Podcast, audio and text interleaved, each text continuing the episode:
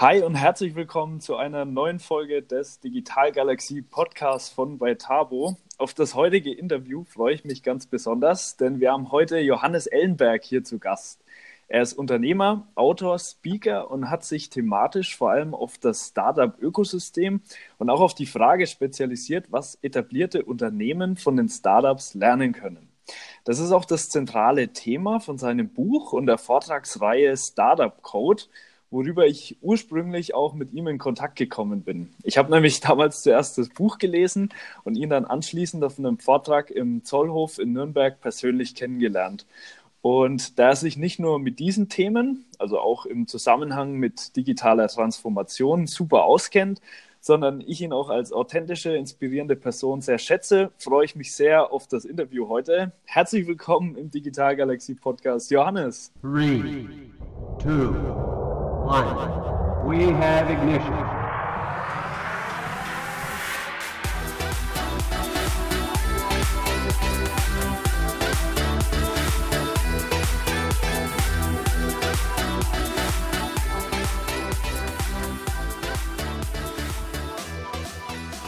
Hi Niklas, schön, dass ich da bin. Ich freue mich sehr. Ähm, ich habe jetzt auch gerade schon mal ein paar Infos äh, im Intro über dich genannt, aber ich habe mit Sicherheit was vergessen. Dementsprechend vielleicht an der Stelle nochmal ein paar Worte von dir selbst zu deiner Person. Ich würde sagen, stell dich doch einfach am besten nochmal kurz vor. Ja, klar. Ich bin äh, ja, Johannes Ellenberg. Ähm, ich komme aus, aus Stuttgart. Ähm, bin dort die letzten acht äh, Jahre eigentlich hauptsächlich mit einer Sache beschäftigt gewesen, und zwar mit dem Aufbau der Startup-Community. Habe während meines Studiums ein erstes Unternehmen gegründet und äh, nach dem Studium komplett äh, gepackt gewesen vom Startup-Fieber. Äh, da ganz unterschiedliche Dinge ausprobiert, äh, vieles gescheitert. ein, paar, ein paar haben ganz gut funktioniert und dann haben wir irgendwann einen Verein für Startups gegründet, ähm, den Startup Stuttgart e.V., und daraus ist dann letztendlich auch die Accelerate Stuttgart GmbH vorgegangen. Ähm, das ist ja das erste privatwirtschaftliche Acceleratorenprogramm äh, für Startups in der Region gewesen. Das haben wir jetzt von Ende 2012 bis ja, Ende, Ende 2017 betrieben. Mhm. Genau. Ähm, und wurden dann ja übernommen äh, von einer größeren Digitalberatung, der Adventure. Das war Mitte 2016 und die wurden dann ja leider schon ein Jahr später wiederum von EY mhm. übernommen, ähm, was dann für uns äh, ja den ganzen Case äh, nicht unbedingt verbessert hatte. Mhm. Ähm, das heißt, in dem Kontext habe ich äh, die Firma dann zurückgekauft und wir haben im bestehenden Gesellschafterkreis ja, versucht, irgendwo nochmal noch mal einen neuen Ansatz zu finden für die Accelerate Standalone. Das ist uns dann nicht geglückt, sodass wir dann letztes Jahr, ähm, Ende letzten Jahres, die Türen, Türen geschlossen haben und ja, ich inzwischen mit einem, mit einem neuen Unternehmen ähm, aktiv bin, seit Anfang des Jahres ganz, äh, ganz frisch. Äh, das ist die Ellenberg GmbH und das ist sozusagen das, was ich jetzt auch mache und voll mache. Ähm, und ja, da haben wir eine Akademie gegründet für unternehmerisches Denken und mhm, Handeln. Mhm, Sehr spannend, sehr spannend. Also man merkt schon, äh, du hast auf jeden Fall eine, eine Passion für das Thema Startups und äh, ja, die Startups und gerade auch der, ja, das Zusammenspiel mit etablierten Unternehmen, mit mittelständischen Unternehmen ist ja auch so die zentrale Ta äh, Thematik von deinem Buch Startup Code und auch von der, von der Vortragsreihe. Mhm. Ähm, Finde ich wirklich super spannend. Was mich jetzt an der Stelle äh, mal sehr interessieren würde, ist, was ist denn eigentlich so das, was dich so begeistert an, an der Startup-Welt ähm, oder auch an der Synergie zwischen Startups und, und etablierten ja. Unternehmen? Ja. Ja, also ich glaube, da, da, kann man den Johann Wolfgang von Goethe, glaube ich, gut zitieren, äh, der irgendwo äh, mal gesagt hat, ne, äh, in jedem Anfang äh, wohnt ein mhm. Zauber inne. Und ähm, das nehme ich einfach besonders äh, stark wahr. Ne? Dinge aus dem Nichts heraus zu erschaffen, äh, was zu machen, ähm, ja, was zu unternehmen, was voranzubringen, egal in welchem Bereich. Mhm. das finde ich besonders faszinierend. Ähm, mhm. Ich mag es, wenn es ja, wenn es jung, wild ist und roh, sozusagen, ja. sobald es etabliert wird, ähm, ja, äh, ist es bei mir, also langweile ich mich schnell so. Das heißt, das ist einfach erstmal mein Naturell, mein Charakter, mhm. äh, glaube ich, dahingehend gebaut. Und dann finde ich es einfach ähm, brutal, brutal spannend, äh, was für Chancen man heute hat in einer, in einer ja, in einer Welt, die immer mehr demokratisiert ist, ne, in Bezug auf Wissen, Zugang zum Markt, Zugang zu Technologie, da kann eigentlich wirklich, es gibt fast kein, keine Hürden mehr, unternehmerisch aktiv mhm. zu werden. Mhm. Ja, ähm, und das finde ich wahnsinnig, ähm, wahnsinnig mhm. spannend. Und wenn man das jetzt nimmt, ne, also sage ich mal, diese, diese Kraft, diese Innovationskraft nimmt ähm, und ähm, das kombiniert mit dem, was schon da ist, ne, also unserer etablierten mhm. Industrie, wo wir irgendwo Familienunternehmen haben, ähm, die ja seit teilweise über 100 Jahren erfolgreich am Markt sind und ja, weltweite Vertriebsstrukturen aufgebaut haben. Da liegt äh, auch ganz arg viel ähm, ja, Potenzial drin. Ist allerdings auch nicht immer ganz einfach, wie ich gelernt habe. ja, ja, das, das deckt sich auch äh, mit meiner Erfahrung. das ist tatsächlich nicht immer ganz einfach, vor allem äh, wenn die Unternehmen, wie du sagst, schon seit, seit hunderten Jahren vielleicht äh, das Gleiche machen und äh, ja, auch die Zahlen noch passen. Und äh, ja, und dann man klar machen muss, okay, auch wenn die Zahlen noch passen, der Markt wird sich massiv ja. verändern, es muss was passieren, äh, das Unternehmen muss sich verändern. Und das ist nicht immer so einfach, ne? Ja. Okay. Ähm, das heißt, du magst also auf jeden Fall auch einfach diesen, diesen, äh, ja, diesen Unterschied. Zum einen die Unternehmen, die es eben schon sehr, sehr lange gibt, die etabliert sind, die auch äh, ihre etablierten Strukturen haben und auf der anderen Seite halt auch einfach die jungen Unternehmen, die Startups, die äh, einfach anfangen, die sich oft auch selbst erst noch finden müssen, aber in jedem Fall diese Kraft, diese Power, diese Energie haben, die sie ja dann auch ja, in der Synergie mit etablierten Unternehmen einsetzen können, oder? Genau, das ist ähm, schön zusammengefasst. Das finde ich, äh, find ich ziemlich magisch. Und wenn man das hinkriegt, dann passieren echt mhm. auch tolle mhm. Dinge. Genau. Vielleicht können wir in das Thema auch noch mal ein bisschen äh, genauer reingehen. Ähm, die Frage ist ja eben, was, also du spezialisierst dich ja vor allem auch auf die Frage, ähm, was kann der Mittelstand wirklich von den Startups mitnehmen? Mhm. Wenn man da mal so ein bisschen auf eine konkrete Ebene geht, kannst du da mal ein, zwei Punkte nennen, die da gut funktionieren? Ja, auf jeden Fall, klar, gerne. Ähm, also das Erste und das Wichtigste ist eigentlich, und das musste ich auch selber, ähm, selber lernen, beziehungsweise es war mir selber lange gar nicht so richtig klar, was ist denn eigentlich ein Startup? Mhm. Was macht denn eigentlich so ein Startup aus? Weil wenn ich irgendwo ähm, ja, mir anschauen will, was ich davon lernen will, müsste ich es ja erstmal so ein bisschen genauer äh, definieren. Ähm, so, und, und da ist mir lange irgendwo auch kein Licht aufgegangen. bis es mir, ja, wirklich, ich meine, weil, keine Ahnung, ne, wenn du schaust irgendwo, wie die Presse, es gibt ja also wirklich beliebig viele Definitionen, was ein Startup ist. Die Politik kommt meistens irgendwie, ist jung, also jünger als drei oder fünf mhm. Jahre, hat weniger als 100 Mitarbeiter, ja, oder weniger als eine Million Umsatz oder was auch immer, ja.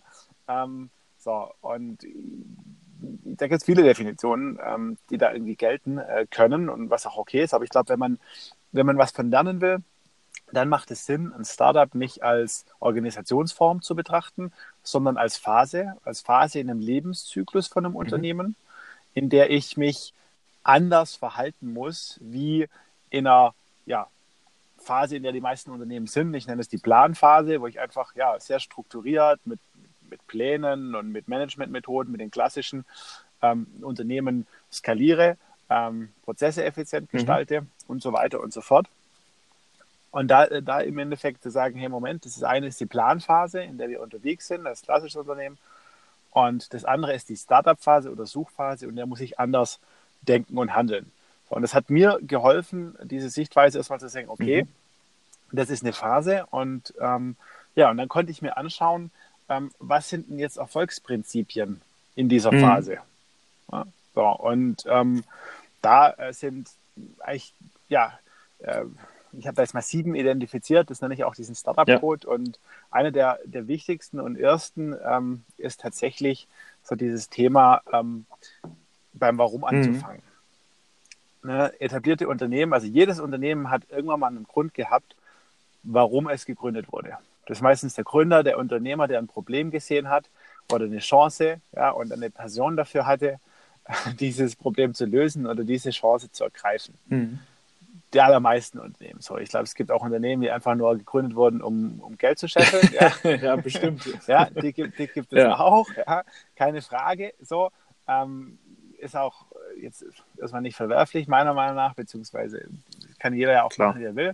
Aber ich glaube, die, die meisten und auch die, die, die lang, nachhaltig erfolgreichen Unternehmen, ja, die haben irgendein initial immer einen Warum gehabt. Und das Thema ist, ähm, das merke ich, wenn ich mit den Startups arbeite, ja, das sind die, die ähm, wirklich getrieben sind von der mhm. Sache, die ihr Warum haben. Ja.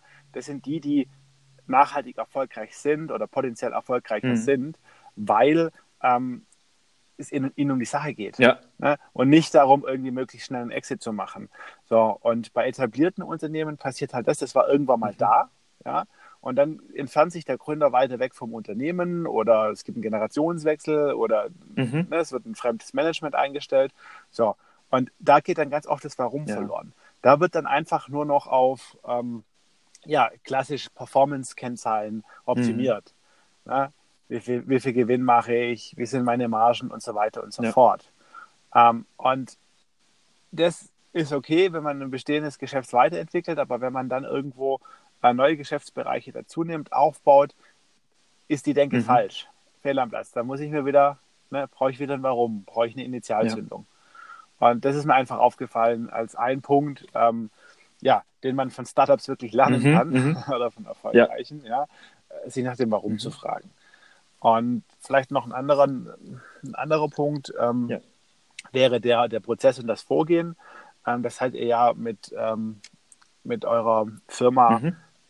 genau in dem Bereich auch unterwegs, ja. ne? äh, wenn es darum geht, irgendwo Innovation, Innovationsprojekte zu ja. machen, äh, die eben nicht klassisch linear mhm. zu machen, wie ich im Bestandsgeschäft arbeite, sondern eben iterativ. Ne? Also Stichwort äh, schnell raus in den Markt, Minimal Product, äh, mhm. Product ähm, iterieren in schnellen Phasen, direkt am Kunden, ja. ne? die Wahrheit außerhalb des Unternehmens suchen ne? und nicht im Keller mit meinen Ingenieuren, sondern wirklich ja, ja, Real-World Problems äh, zu bearbeiten. Ähm, so, und, und, diese, diese ganze Methodik, ähm, ja, vielleicht zusammengefasst unter dem Thema Lean Startup, wenn man so will, ähm, ist definitiv auch was, was für die meisten etablierten Unternehmen ähm, sehr gut funktioniert und ihnen auch gut zu Gesicht steht in der mhm. heutigen Zeit. Ja, sehr spannend. Ähm, ich finde vor allem das mit dem Warum auch sehr, sehr, sehr, sehr zutreffend und das ist auch was, was ähm, so bei den Gästen, die wir auch hier schon im Podcast hatten, die alle irgendwo auch Experten sind zum Thema Digitalisierung, auch irgendwie so dieser gemeinsame Nenner auch ist, es muss einfach dieses Warum geben. Weil gerade in der heutigen Zeit, äh, ich sage immer, wir Menschen sind ja Energiesparer. Was passiert durch die Digitalisierung?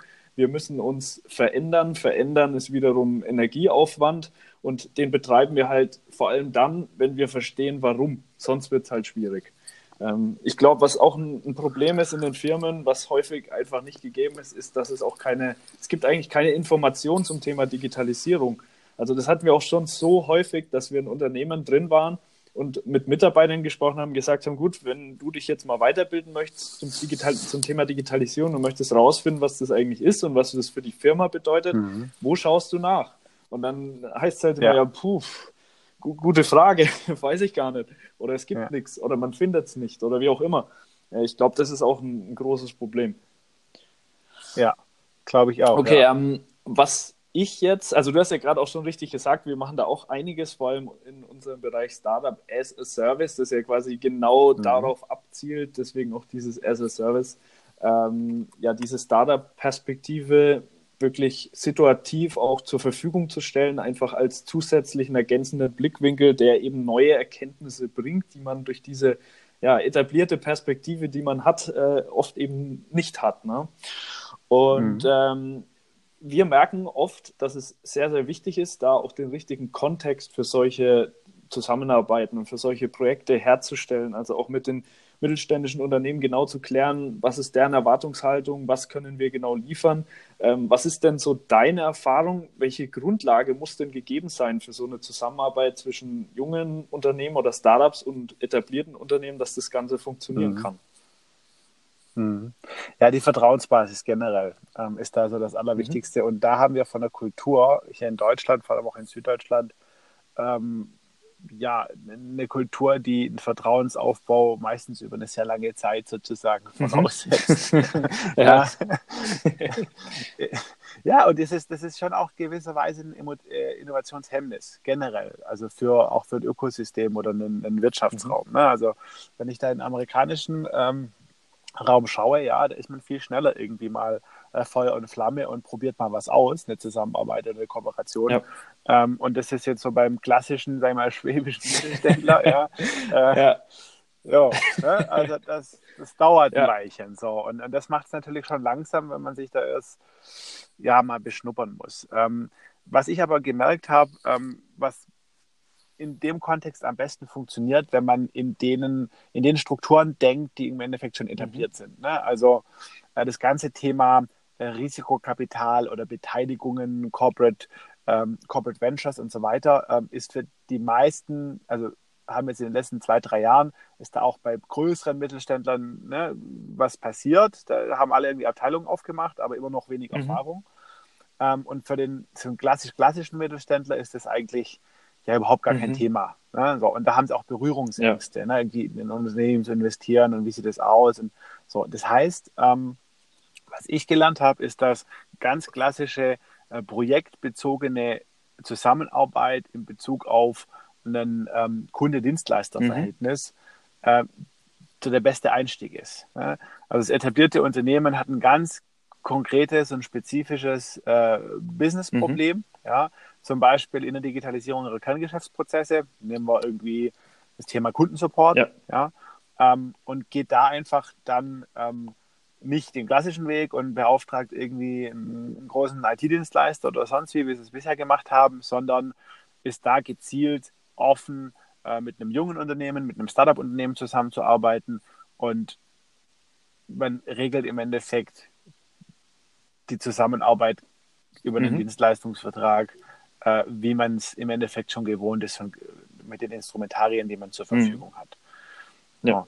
Ähm, da ist nur wichtig, und das ist auch, äh, was ich gelernt habe, dass man da einen Übersetzer ja. hat. Ne? Also so ein etabliertes Unternehmen, wenn es einfach rausgeht und jetzt irgendein Startup sucht, oder die tun sich da sehr schwer einzuschätzen, was ist denn der Reifegrad. Ne? Weil so ein Startups, die sehen ja immer, und das ist ja auch wichtig eigentlich, ne? du siehst da ja nicht, nicht einfach ja. rein. Ne? Also so ein, so ein Pre-Seed-Startup, das kann von nach außen hin äh, auf der Webseite und überhaupt kannst du vielleicht von einem, von einem Series A, B äh, Startup vom, vom Reifegrad gar nicht unterscheiden groß, mhm. ja. Ähm, klar, weil du natürlich dich auch vermarktest und darstellst. Und, klar. Aber das ist halt irgendwie wichtig, dann ein Gefühl dafür zu haben, wie sind die, ähm, wo stehen die gerade, wie muss ich dann auch mit denen zusammenarbeiten. Mhm. Ne? Ähm, ganz einfache Dinge wie ähm, Zahlungs, äh, Zahlungsziele mit mhm. Rechnungen. Ja, also je jünger ein Startup ist, desto entscheidender ist es, dass Rechnungen halt nicht erst nach ein, zwei Monaten bezahlt werden, genau. ja, ja, Sondern, sondern zeitnah. Richtig. So, und äh, das sind einfach so Dinge, äh, ja, da gibt es halt in größeren Unternehmen einen Standardprozess und wenn du halt dann die Frühphasen-Startups auch in diesen Standardprozess steckst, dann, jo, mhm könnte das äh, Probleme geben. ja, ja, auf jeden Fall. Nee, das, das äh, deckt sich soweit auch mit, mit unserer Erfahrung. Also oft ist wirklich das Problem, es gibt Leute in den etablierten Unternehmen, die wirklich was machen wollen, die wirklich ähm, vorangehen wollen, die gerne auch ja, mit uns oder mit, mit anderen Startups zusammenarbeiten wollen. Aber diese bürokratischen Hürden sind teilweise einfach so, so extrem und verzögern den Prozess teilweise so, so arg, dass man halt auch wieder massiv an Zeit verliert, was ja auch heutzutage in der heutigen Zeit wirklich ähm, auch ähm, nicht gut ist, auf jeden Fall. Ne? Weil es geht ja auch immer alles schneller. Man hat im Endeffekt keine Zeit zu verlieren. Ne? Ja, Ganz klar. Ja, und deswegen äh, gehe ich da auch mit voll d'accord, einfach mal das Ganze in den etablierten Strukturen aufzubauen, also einfach mal ein Dienstleisterprojekt zu machen.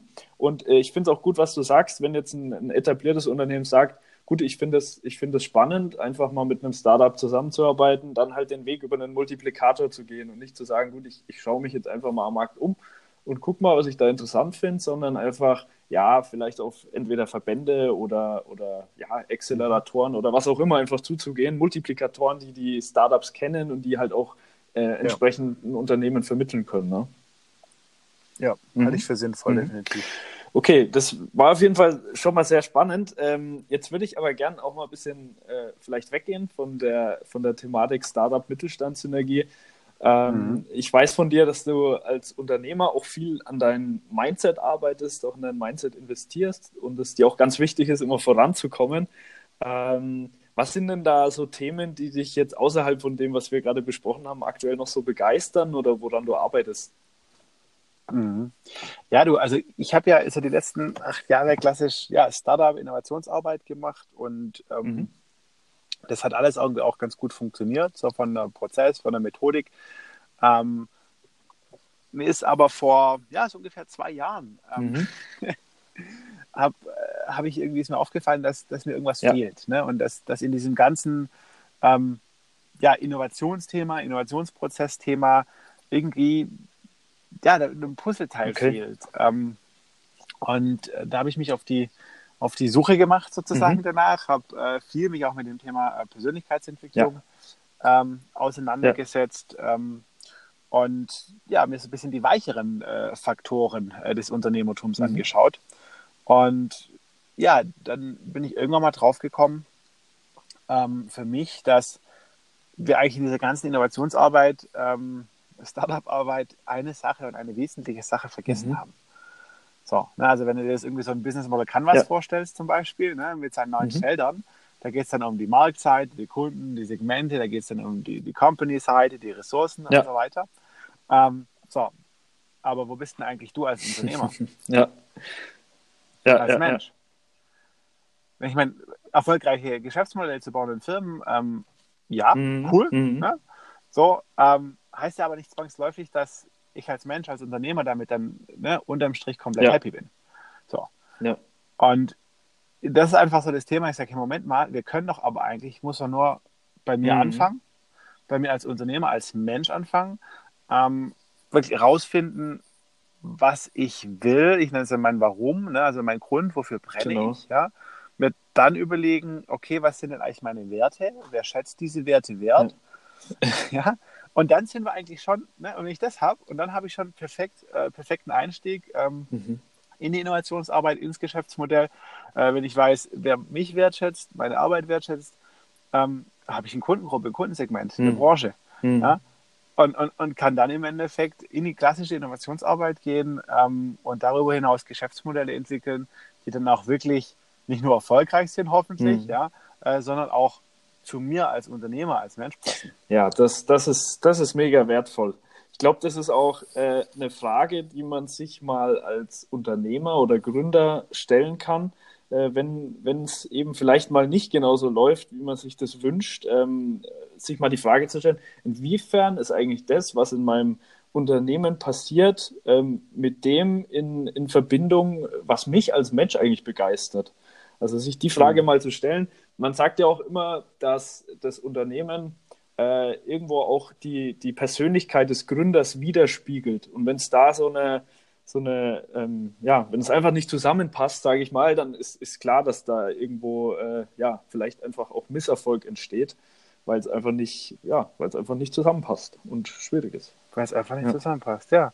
Und ich sehe es halt als eine Riesenchance, ja. ne? Also ja. eine Riesenchance, irgendwie wirklich einen ganzheitlich äh, ja, selbstbestimmtes und glückliches Leben dann irgendwo mhm. zu führen, ähm, wo es halt irgendwie nicht darum geht, okay, das ist mein Unternehmen, mit dem verdiene ich Geld und dann ist da mein Leben, da gehe ich meiner Passion nach, sondern das ist irgendwie ja. eins. Und das finde ich schon ein, ja, einen sehr, sehr schönen Gedanken. Auf jeden Fall, auf jeden Fall. Ich bin auch äh, der, der Meinung, dass du vor allem als Gründer eigentlich auch gar nicht so richtig unterscheiden kannst zwischen, äh, was ist jetzt wirklich beruflich und was ist jetzt privat ich meine, wenn mhm. ähm, ich mache es zum Beispiel so, ich stehe relativ früh auf, ähm, meditiere auch und, und lese auch und gehe dann auch immer ins Gym, ähm, ins Fitnessstudio vor der Arbeit und ich finde, mhm. das ist irgendwo eigentlich auch alles Arbeitszeit des Gründers, weil du investierst in deine Persönlichkeit, ja. du investierst in dein ähm, körperliches und auch mentales Leistungsvermögen, was du ja auf der Arbeit auch brauchst. und Fall. deswegen finde ich, man kann das irgendwie gar nicht so richtig trennen. Ne? Ja. Ja, ganz klar. Und du hast vor allem als Unternehmer hast du, das ist ja das Schöne, ne? du hast einen Gestaltungsspielraum. Ne? Du kannst auch beruflich dich in Situationen mhm. bringen, ähm, wo du wachsen ja, kannst. Ja, absolut. Ne? Also ja. mit Kundenprojekten, mit neuen Dienstleistungen, Produkten, mit Menschen, mit denen ja. du dich umgibst. Ähm, das ist einfach ja. unglaublich. Ne? Du hast es einfach komplett in der Hand, ne? Ja. Ähm, ja was du dir für Input äh, holst, ähm, was du dir für ein Umfeld aussuchst. absolut, absolut, ja. Finde ich Ja, wirklich, äh, äh, ist wirklich so. Also das ist auch das, was ich auch persönlich am, am Gründerdasein so schätze, dass du im Endeffekt keine Wahl hast. Du musst dir einfach diverse Skills aneignen. Also bei, bei uns war es ja so, äh, Christian und ich haben ja auch ähm, damals äh, während dem Studium äh, gegründet und wir mhm. hatten überhaupt keine Berufserfahrung und nichts, geschweige denn Gründungserfahrung, was auch immer. Ähm, und ähm, ja, waren dann einfach in dieser Situation drin als Gründer und mussten und mussten einfach dieses Unternehmen aufbauen und uns in dem Zuge halt diverse Fähigkeiten äh, aneignen. Und das geht dann noch weiter, ja. wenn du, wenn du dann ein Team aufbaust. Also wir sind jetzt heute bei uns äh, 20 Leute insgesamt. Ähm, dann geht es ja irgendwann auch los mit Führung und Prozesse aufbauen und ja. alles. Also es ist wirklich Wahnsinn. Ja. Und das ist genau das, was ich so schätze daran.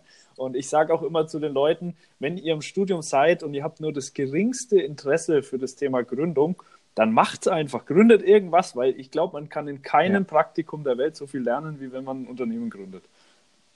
Definitiv, vor allem über sich selber. Ich glaube, Unternehmertum ist eines der besten, wenn nicht das beste Mittel äh, zur Persönlichkeitsentwicklung, zur persönlichen Absolut, Wachstum. ja, das stimmt. Ja, weil du auch da zwangsläufig mit Themen in Kontakt kommst, äh, die wiederum massiv auf deine persönliche Entwicklung einzahlen. Ja, das stimmt. Genau, und sich selber einfach mhm. kennenlernen. Ne? also sich selber in, in, der, in der Selbstwirksamkeit sozusagen zu ja. erleben.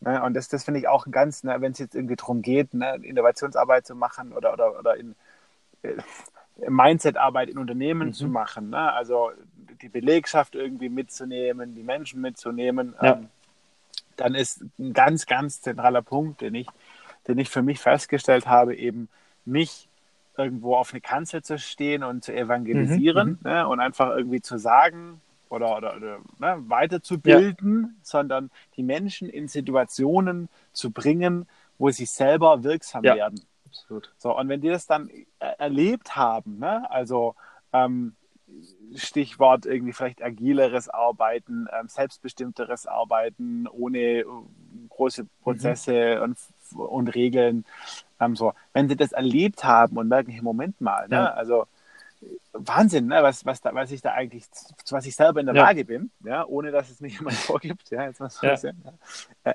dann, dann fängt Transformation Richtig, an. ja. Ne? Und das ist, ja, das ist ein ganz, ganz spannendes Thema, ähm, wie ich mhm. finde. Da habe ich mich zum Beispiel deshalb auch entschieden, ähm, ja, also dieses Thema Persönlichkeitsentwicklung und Unternehmertum, mhm. ähm, zu vertiefen ähm, und ähm, strebe ich gerade in der Promotion ah, okay. an.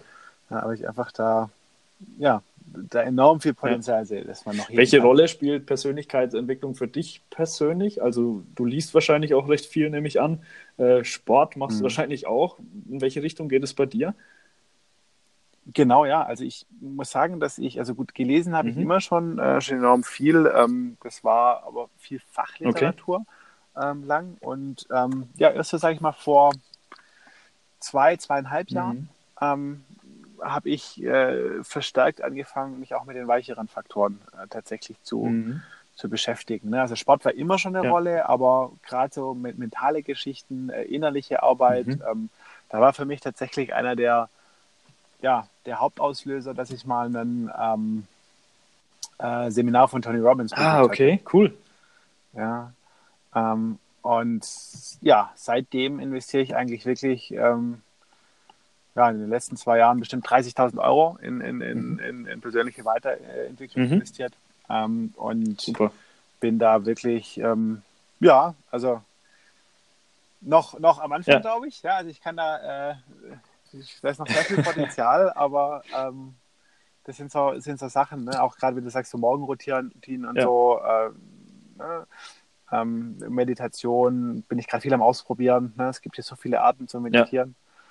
Ja, mhm. ähm, ja aber es, da bist du für mich eine ganz neue Reise auch, äh, wo, ich, wo ich sehr gespannt bin, was da in den nächsten Jahren alles ja, passiert. Ja. ja, klar. Ähm, ich finde ich find das Thema Meditation übrigens auch sehr, sehr spannend. Ähm, und vielleicht schließt das auch wieder so ein bisschen den Kreis zum Thema ähm, ähm Synergie zwischen Startups und etablierten Unternehmen. Mir ist aufgefallen, dass viele, also wir haben ja auch sehr, sehr viele befreundete Startup-Unternehmer, dass das, das Thema Meditation und Achtsamkeit bei den meisten tatsächlich eine Rolle spielt. Ähm, warum das genauso ist, weiß ich nicht. Bei mir zum Beispiel war es so, ähm, wenn du ein Unternehmen aufbaust, natürlich, das bringt einen gewissen Druck mit sich. Du hast natürlich auch irgendwie mal Existenzängste oder irgendwas in die Richtung und du brauchst einfach einen Weg, wie du damit umgehen kannst. Und für mich war es einfach die Meditation, die mir massiv dabei geholfen hat, halt mit diesem Druck auch umzugehen, der da teilweise da ja. ist. Und ähm, jetzt ist es so, gut, wir hatten es vorhin schon mal, Digitalisierung heißt wiederum Veränderung, heißt immer schneller lernen, immer mehr lernen. Da entsteht natürlich beim Mitarbeiter auch ein gewisser Druck, weshalb auch in größeren Unternehmen für die Mitarbeiter das Thema Meditation prinzipiell jetzt auch im Kontext zur Digitalisierung, glaube ich, sehr, sehr wichtig ist, weil es halt hilft, auch mit diesem Stress, der da entsteht, umzugehen. Und äh, vielleicht kann ein Startup, ja, ein etabliertes Unternehmen auch in der Richtung mal so ein bisschen Richtung Meditation oder, oder Achtsamkeit inspirieren. Mhm. Also, genau. Mhm. Definitiv. Also das ist, glaube ich, ein ganz, ganz wichtiger Punkt und das hat vor allem für mich äh, mit einer Sache zu tun äh, und das ist mhm. Sicherheit. Ne? Also was wir erleben, gerade aktuell, ne, äh, wie du sagst, es dreht sich alles schneller, die Welt, es verändern sich Dinge ähm, immer schneller und so die, die Unsicherheit wird eigentlich zum neuen ja. Normal. Ja. Und bisher sind wir als Menschen, und das, das lernen wir schon ganz früh in gesellschaftlicher Prägung, aber auch über unser Bildungssystem ja. und später auch in unseren mhm. Unternehmen, ähm, immer an externen Sicherheitsankern mhm. orientiert. Ne? Also wir holen uns die Sicherheit immer extern. Der festangestellte Job, irgendwie die, ja. ne, das Eigenheim, äh, klar auch Partnerschaften, Familie und so mhm. weiter und so fort. Ähm, ist immer extern orientiert oder meistens stimmt, zumindest. Ja. Und das ist okay vielleicht, solange die externen Strukturen diese Sicherheit bieten mhm. können. Aber wenn die sich anfangen zu ändern und diese eben nicht mehr bieten in dem Maße, wie sie es früher gebo geboten haben, ähm, gibt es nur noch eines, ähm, das mir Sicherheit bietet. Und das ist im Endeffekt die Sicherheit von innen genau, heraus. Ja. Na, und, und das ist sozusagen für mich eigentlich der zentrale mhm. Punkt äh, an der ganzen ja, ähm, auch Persönlichkeitsentwicklung oder auch Achtsamkeit und, und Meditationsübungen, ähm, einfach sich die Sicherheit aus sich selber herauszuholen, ja. die, man, die man braucht, immer wieder bewusst mhm. zu machen. Ich weiß, ich weiß, was ich will, sozusagen, ich weiß wohin und ich weiß auch, dass ich immer, ja, ähm, ja, solange ich bei mir bin, sozusagen alles irgendwie gemeistert mhm. bekomme. Mhm. Ja? So. Und Menschen beizubringen, die Sicherheit aus sich herauszuholen und nicht von externen Besuchssystemen äh, zu erwarten. Ich glaube, das ist eine ganz große Sache für ja, die nächsten paar Absolut, Jahre. Absolut, ja. Ja, das ist, das ist ein mega wichtiger Punkt, den du da ansprichst. Das ist ja, was man da im Endeffekt ähm, generiert, wenn man seine Sicherheit von externen Faktoren ähm, ja, beeinflussen lässt, ist, sind ja Abhängigkeiten. Abhängigkeiten und ja. Abhängigkeiten sind prinzipiell immer schlecht. Ähm, und wenn man es irgendwie schafft, einfach diese Sicherheit wie du sagst, in sich selbst zu finden oder zu generieren, das macht einen einfach unglaublich frei und ist einfach ein extrem, äh, ja, fast erlösendes Gefühl, finde ich, was einem auch viel Kraft gibt. Deswegen sehe ja. ich das Thema auch als extrem wichtig, auch im, im Business-Kontext. Ähm, okay, jetzt haben wir vorhin schon mal über das Thema auch das Warum muss klar sein gesprochen. Ähm, ich weiß nicht, vielleicht auch bei dir ein bisschen inspiriert von, von Simon Sinek äh, Richtung Start with Why. Ist das für dich? Ja, das. Mhm. Definitiv, ja. Also das ist einer der großen Inspiratoren zu dem Thema. Ich meine, er nimmt das Warum, andere nennen das irgendwo Mission ja. oder äh, ne, innere Antrieb mhm. und so weiter. Die, ich sage mal, die Konzepte sind, da gibt es ja. mehrere, sagen wir, Umschreibungen für das Gleiche, glaube mhm. ich. Aber ja, ich, ich mag die Arbeit von Simon Sinek sehr äh, gerne, deshalb nenne ich es auch ja. Warum. Ähm, weil er ja das sowohl den persönlichen als auch den ähm, den wirtschaftlichen äh, Kontext und Bezug Ramschel ja, herstellt. Absolut. Genau. Ja, ja. Also ich finde ich find Simon Sinek auch super und ich finde es ich find's cool, wie du einfach diesen, diesen Kontext, also diese Bedeutung des Warums halt eben speziell auf dieses Thema Startup, äh, Mittelstandssynergie auch, auch äh, quasi projizierst. Äh, finde ich cool, gefällt mir sehr gut. Und wie gesagt, das ist auch dieser große Nenner, der immer wieder auftaucht und der einfach absolut essentiell wichtig ist, dass das klar ist, ähm, das Warum. Ähm, Weil es gut passt gerade, kannst mhm. du sagen, was, was ist dein Warum? Was ist das, was dich antreibt? Mhm. Klar, natürlich, ja. Also mein, mein Warum ist, ähm, ja, Menschen zu mhm. inspirieren, mhm. unternehmerisch zu denken und zu okay. handeln. damit sie ihren eigenen Weg zu einem ja, selbstbestimmten, glücklichen Leben finden. Okay. Ja, also genau das, was wir eben gerade besprochen haben, ihnen irgendwo klarzumachen, dass alles in ihnen Mhm. steckt. Mhm. Ne? So. Ja. ja, ja, ich finde das auch der, also, ne, das finde ich wirklich so spannend, es ist nicht irgendwie zu sagen, okay, guck mal, ihr müsst das und das tun oder das und das ist der richtige Ja. Weg. Nee, das Einzige, was ich versuche äh, zu machen, ist irgendwie Menschen klarzumachen, guck mal, ähm, wenn du es schaffst, einen Zugang zu dir selber zu finden, dann ist das ganze Potenzial, das du brauchst, für dich ein echt ein, ein cooles Leben äh, Ja, äh, dir einzurichten, ist schon Ja. da. Ja. absolut. Sehr, sehr cool. Und das ist so ein bisschen meine Mission, ähm, das so vielen Leuten wie möglich, ähm, ja, diese Tür irgendwo zu öffnen, ähm, zu sich selbst. Ja, das sind wirklich schöne Worte, deswegen äh, lasse ich die an der Stelle einfach mal so stehen und wirken. Also richtig cool. Ähm, was ich mir hier noch dick und fett ähm, äh, angestrichen bzw. notiert habe, ist, äh, du hast vorhin davon gesprochen, dass du, ich glaube, auch in der Zeit nach dem Studium auch in einigen Startups unterwegs warst und da auch äh, einiges an äh, ja, Rückschlägen erlebt hast, beziehungsweise oft gescheitert bist. Äh, vielleicht kannst du uns auch äh, so nochmal in diese Zeit äh, mit reinnehmen. Was, was ist da so passiert? Was, was konntest du mitnehmen? Wie hat sich das für dich angefühlt? Ja, ja, ja, sehr gerne. Du ja, ähm, ich habe während meines Wirtschaftsstudiums, äh, Wirtschaftsinformatikstudiums äh, an der Hochschule der Medien mein erstes Unternehmen gegründet. Mhm. Äh, das war eine ganz normale, klassische, ja, so eine Online-Agentur, ja, Äh, einfach Webseiten gemacht. Das war 2008 2008 Mhm. damals. Ähm, und bin dann über einen Businessplan-Wettbewerb ähm, an der Hochschule ähm, haben wir mit, mit zwei Kommilitonen an einer, an einer Gründungsidee gearbeitet, einen Handelsplatz für Emissionszertifikate Mhm. und ja, da war das so Feuer und Flamme. äh, wir wollten es direkt nach dem Studium gründen. Mhm. Ähm, ja, nur die beiden Jungs haben mich dann ähm, kurz vor knapp sozusagen sitzen lassen, Ah, okay. Mhm. ne, weil sie dann äh, doch irgendwie lieber den sicheren Job genommen haben. Mhm. Und so, das war so mein erstes äh, prägendes Erlebnis dazu. So, äh, okay, ähm, ja, Team. Äh, äh, Aber das Schöne ist, also das war echt ein enorm, also in der Retroperspektive, also was Besseres hätte mir wahrscheinlich nicht passieren Mhm. können, weil das für mich so dann Stein des Anstoßes war, ähm, für mich um die Startup-Community in Stuttgart zu kümmern, weil ich einfach aus eigenem Antrieb heraus ähm, ja, andere Gleichgesinnte kennenlernen Mhm. wollte. Ne? So, und ich meine, damals, ne, so neun, zehn auch, ähm, das war ja, ne, du machst dir kein Bild, das war nicht so, dass irgendwie Startup ne, irgendwie ein Thema war. Da Mhm. hat StudiVZ äh, war so der Stein des Anstoßes für die Berliner Szene und in Berlin war ein bisschen was, aber alle anderen deutschen Städte war eigentlich nichts. Mhm. Ähm, kann man sich gar nicht vorstellen, ne, wenn man heute sieht, was alles passiert zum Thema Startup. Ja. Ja.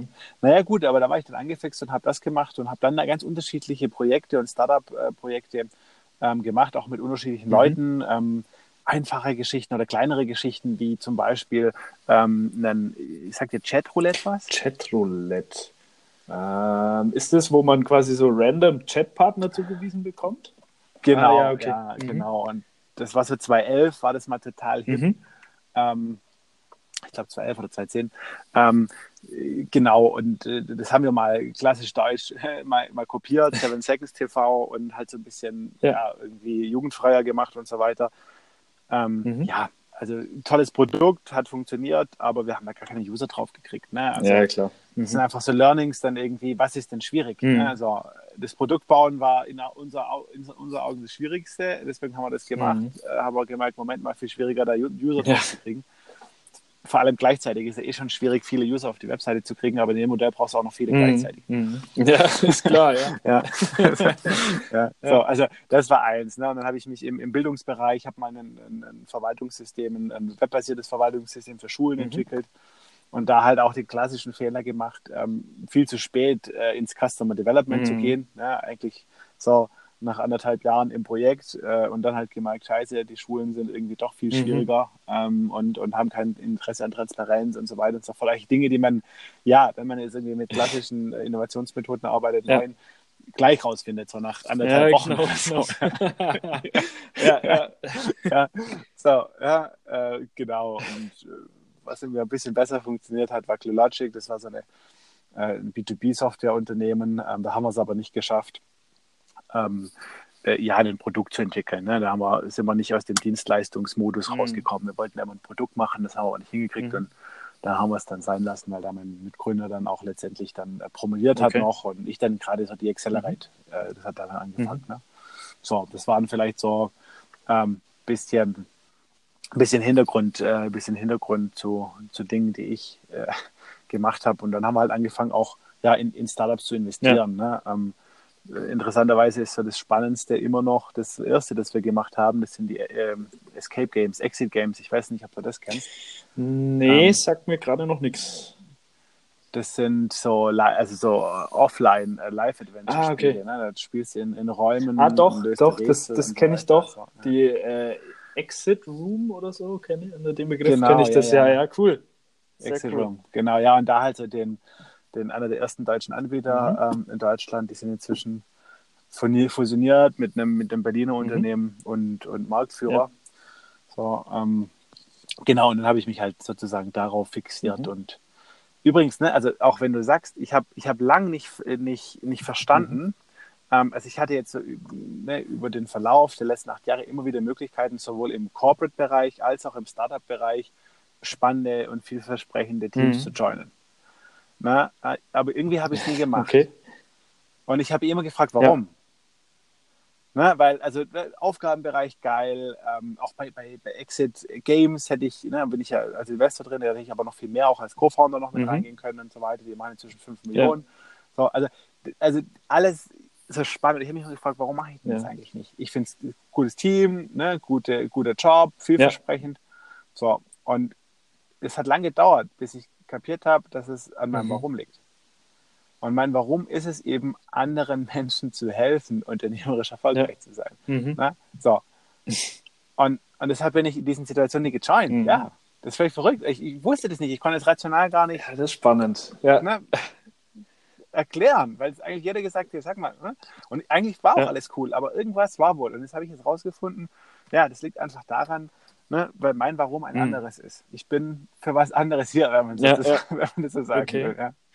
Ja. Ja. ja, nee, aber sehr, sehr gut, dass du im Endeffekt intuitiv dann nach deinem Warum gehandelt hast, weil ich glaube, wenn du, wenn du das so gemacht hättest, also wenn du so einen, so einen festen Job im Endeffekt angenommen hättest, dann wärst du wahrscheinlich im Endeffekt nicht glücklich geworden damit.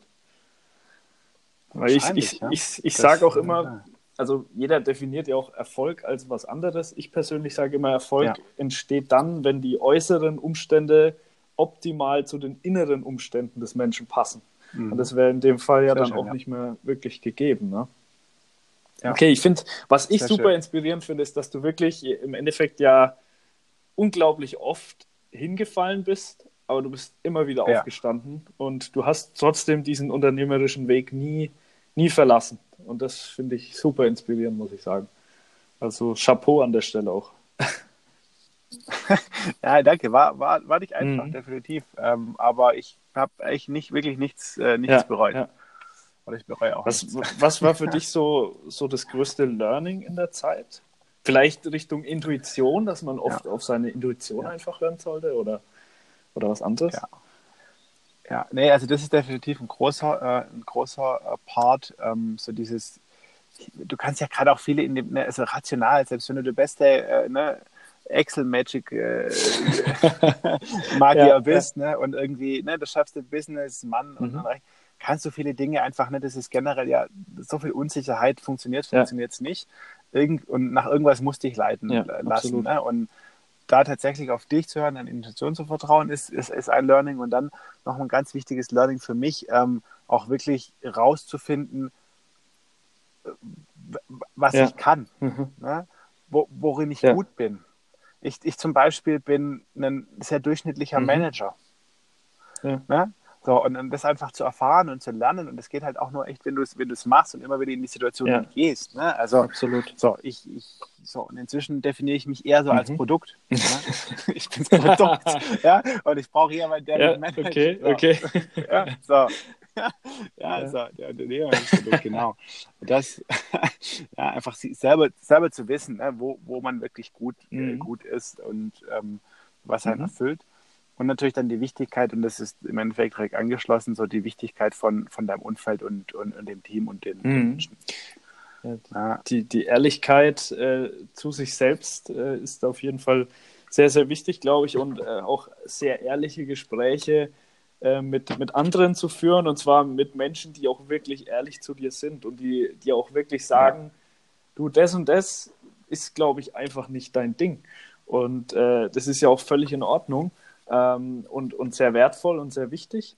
Und was ich finde, was auch noch mit reinspielt, das Thema einfach Reflexion, sich selbst zu reflektieren, immer wieder über sich selbst nachzudenken mhm. und dann mhm. so Schritt für Schritt an den Punkt zu kommen, ähm, ja, wo man einfach versteht, was genau das ist, was man gut kann.